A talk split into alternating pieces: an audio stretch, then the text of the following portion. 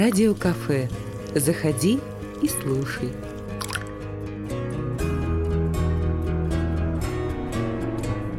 Добрый день, дорогие радиослушатели. Это Радио Кафе. Меня зовут Анжелика Лукина, но я здесь за столиком не одна.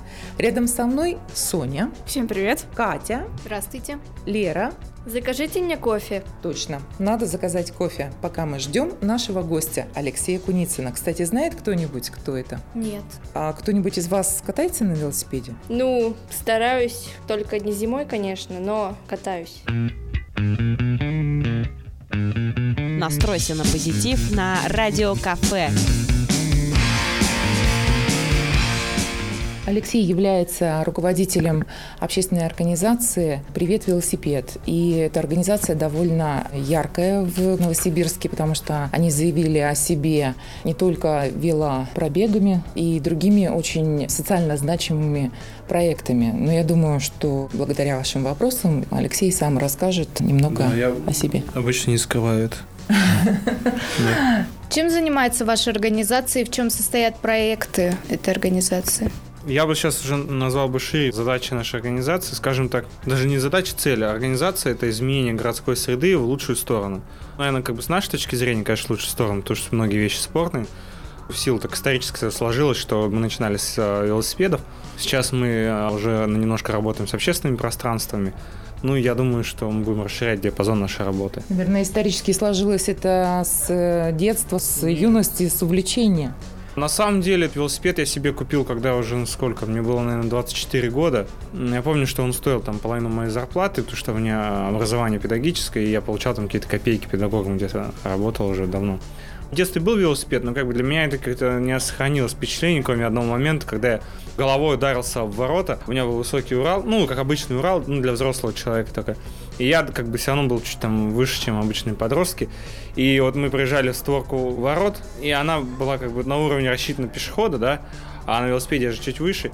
И я помню, что мы сейчас с другом разговаривали, я как башкой треснулся, упал, сорал. Это единственное, что я помню велосипедного с детства. Ну, второй момент негативный, помню, когда мы гоняли по лужам, а у меня был велосипед Пионер такой оранжевый, и у него, знаете, рама с одним таким направляющей, то есть не было вверху рамы, только внизу. И он прям посреди лужи, у меня рама разломилась пополам, и я так ботинками в лужу такой, помню, стою, у меня половина велика в руках, половина валяется сзади, там держится такой на тросике тормозов, как бы две половинки, то есть было очень смешно. Но это было уже там лет, не знаю, 12 12-13, и то есть велосипед потом на 10 лет из моей жизни исчез. И потом следующее впечатление, какое у меня было, это когда я студентом второго курса, у нас была так называемая музейная практика, мы ездили в Париж, и я помню, что я ночью гуляя, как-то увидел колонну велосипедистов едущих, то есть они спортсмены, видно было, что люди, что называется, в обычной одежде на каком-то расслабленном состоянии просто катятся и как бы там общаются. Без всяких транспарантов, флагов, просто они едут. По-моему, их полиция сопровождала. Может быть, просто ехали. Ну, то есть, поскольку улицы в Париже достаточно узкие, они заполнили всю улицу, и как бы я отстоял на тротуаре, даже их там, может быть, ехало человек 100. Мне казалось, что это очень много, потому что просто вся улица занята. Поэтому я не могу сказать, что я там велосипедом как-то долго жил, а я где-то купил его себе, наверное, там года 23-24, 25 лет мне пришла вот идея организовать какое-то событие. Может быть, тот велопробег я вспомнил, что сделать что-то такое в Новосибирске. Собственно, тогда вот, ну, мы начали делать велопробег километр победы, ну, вот с этого началось все. Вот недаром говорят, что руководители общественных организаций это стукнутые люди. Я теперь поняла,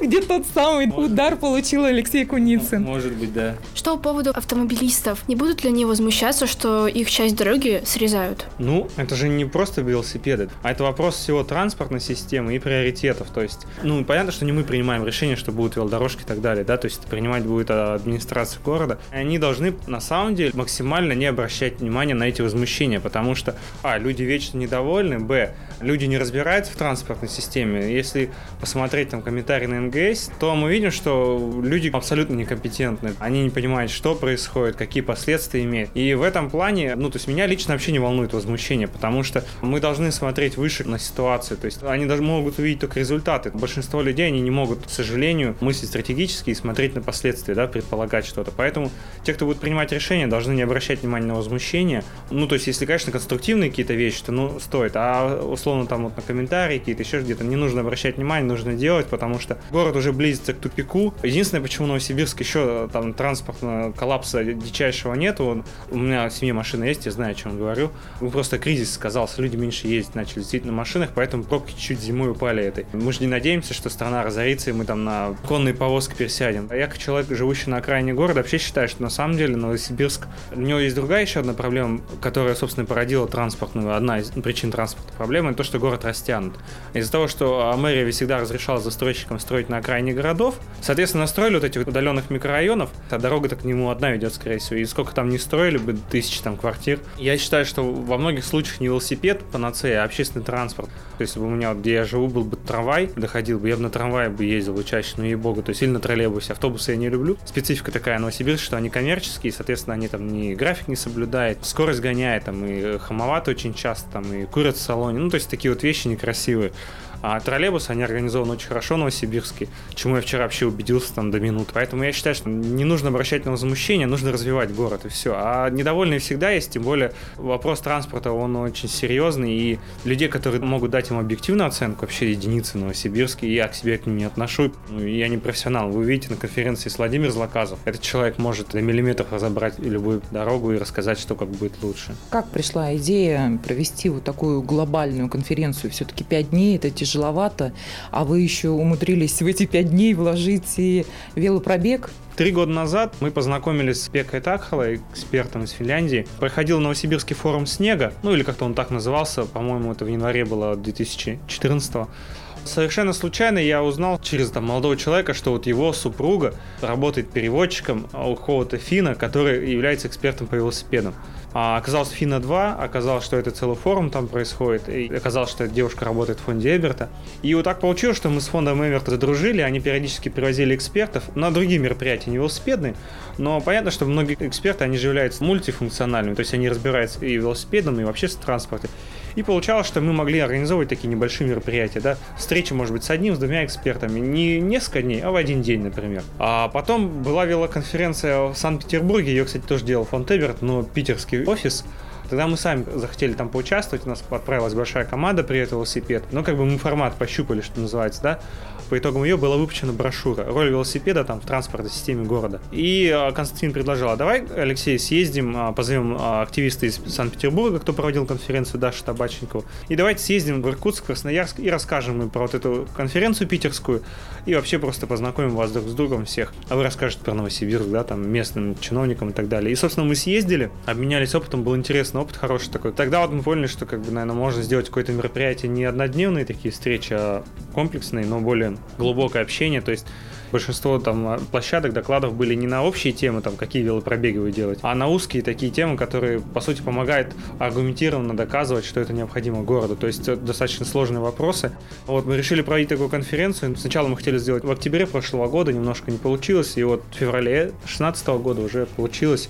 Ну, я считаю, что действительно хорошо получилось. То есть пять этих безумных дней, как бы таких немного разнообразных по содержанию. То есть и были такие мероприятия велосипедные, да, то есть поездки mm-hmm. на велосипедах, были и обсуждения, были а, среди участников дискуссии, были встречи с чиновниками новосибирскими. Причем встреч с чиновниками было очень много. Они в программу только одна вошла, но на самом деле их было пять. Я не вправе раскрывать э, их содержание, потому что они, как бы, что называется, проходили при закрытых дверях. Но проходили очень жаркие дискуссии. Ну, результаты, надеюсь, будут какие-то с этого. Было очень жарко. Радио кафе. Заходи и слушай. Есть ли спонсоры у проекта? Нету спонсора, условно, который бы финансировал всю деятельность проекта. Есть спонсоры у некоторых проектов внутри «Привет, велосипед». То есть у велопроверов каких-то есть, у открытых роков есть спонсор. Есть финансовый спонсор, кто дает деньги, есть, ну, кто дает там какие-то материальными ресурсами. Какова вообще уверенность в том, что созданные велодорожки будут использоваться в нашем городе среди там молодежи и так далее? Тут моя личная уверенность, она вообще не имеет никакого значения, потому что есть мировой опыт и все. Там, если кто-то будет принимать решение, они не должны там спрашивать у меня. Сколько вообще человек принимало участие вот в последнем велопробеге? Э, это же дает возможность уже говорить о том, что да, они будут использоваться? Три с половиной тысячи человек было в последнем самом крупном велопробеге. Ну, я честно скажу, конечно, с точки зрения полутора миллионов города это копейки. Это 0, по-моему, там что-то мы считали 0,3% от пользователей транспорта, ну, то есть это очень мало. А если посмотреть на Лейпциг, когда они начинали развивать, у них 5% уже было. То есть, когда они системно начали работать, уже 5% составлял. А если вы прикинете на минуточку, то есть, например, Новосибирске, по-моему, там трафик 800 тысяч, что ли, людей ездит куда-то ежедневно, 100, каждый день 100%. Ну вот представьте, что там 5% из них составляло что получается 16 тысяч человек. Нет, не 16, обманываю вас. Получается 40 они тысяч не участвуют человек. в проекте, может быть, или в пробеге, они потихонечку себе катаются и так далее. Может да, быть, да, и есть 16. На самом деле, велопробег, да, он не срез, потому что многие люди не участвуют. То есть вопрос всегда такой, велосипедная инфраструктура создается для тех, кто может ездить, а не для тех, кто ездит, потому что а те, кто ездит, ну, наверное, логично, они что они уже, уже ездят, да.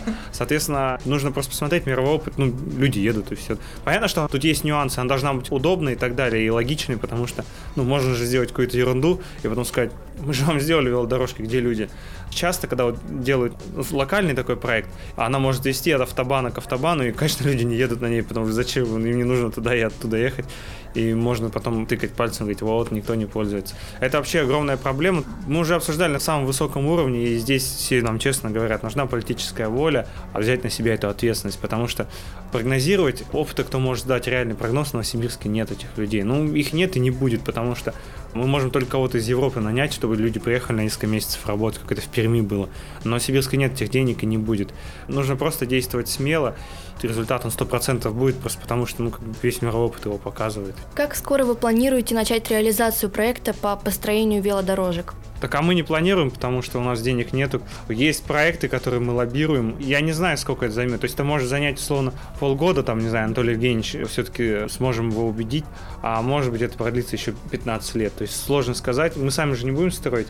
Я точно знаю, что в нескольких жилых комплексах отдельных внутри строиться будут велосипедные дорожки. Один комплекс мы консультировали, второй комплекс, это европейский берег, это не мы делали я не хочу никого критиковать, там сделали ужасные велодорожки, как бы, ну не ужасные, не очень хорошие. А еще два жилых комплекса планируют делать, и мы тоже там будем выступать консультантами. Соответственно, по тем комплексам можно посмотреть, когда у них там сроки сдачи стоят. Я думаю, что там в ближайшие лет пять ну, вот этих комплексах в Ясном береге еще в двух появятся велодорожки, когда они сдадут в первую очередь.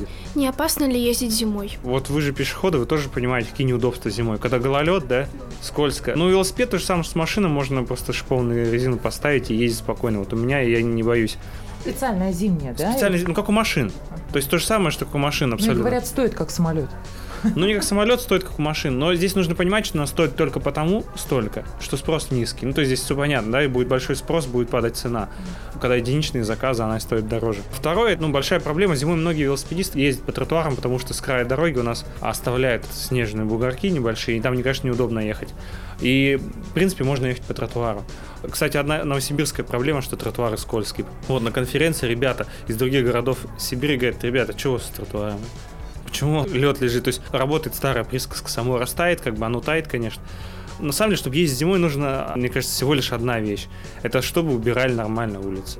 А все остальное, ну, как бы, сел да поехал. Ну, то есть велопробега вы же можете посмотреть фотографии. Люди живые, все здоровые, приехали, то есть все проехали по улицам, ехали по дороге, а, и все нормально было. Где-то ехали по тротуару, и вот там как раз жаловались. Мы, кстати, не поехали по тротуару еще, хотя изначально тоже так думали, просто потому что гололед. По дороге просто безопаснее было.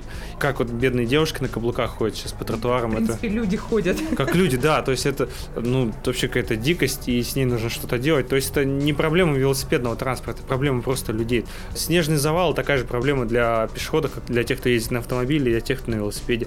Гололед такая же проблема для тех, кто на автомобиле, и для тех, кто идет пешком. Причем для тех, кто пешком, наверное, еще больше проблем, потому что травмы ты реально может тут физический перелом, да, люди получают. А помните, в декабре, по-моему, НГС писал, там пик переломов какой-то дикий был, просто очереди в эти травмпункты.